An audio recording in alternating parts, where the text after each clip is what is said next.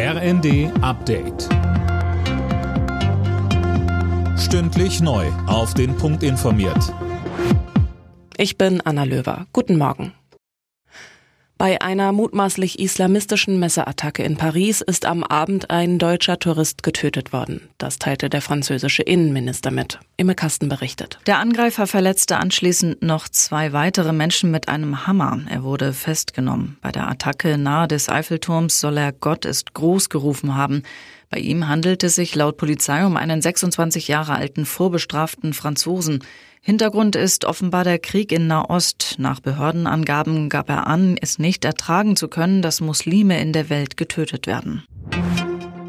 Das Verkehrschaos in Süddeutschland entspannt sich ganz langsam wieder. Besonders der Süden Bayerns hat aber noch mit den Auswirkungen des Wintereinbruchs zu kämpfen. In München hat der Flughafen inzwischen den Betrieb wieder aufgenommen, aber auch heute werden wohl noch Flüge ausfallen. Der Hauptbahnhof bleibt noch gesperrt. Die Gespräche über eine neue Feuerpause im Nahen Osten stecken laut Israel in einer Sackgasse. Die israelische Regierung hat deshalb ihre Unterhändler abgezogen. Vorgestern war eine einwöchige Waffenruhe zu Ende gegangen. Seitdem sind die Kämpfe in Gaza wieder voll aufgeflammt.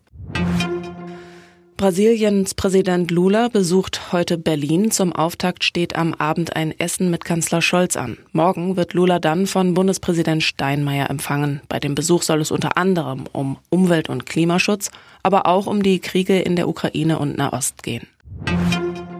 In der Bundesliga gab es folgende Ergebnisse. Leipzig-Heidenheim 2 zu 1, Mönchengladbach-Hoffenheim 2 zu 1, Bochum-Wolfsburg 3 zu 1 und Stuttgart-Bremen 2 zu 0. Alle Nachrichten auf rnd.de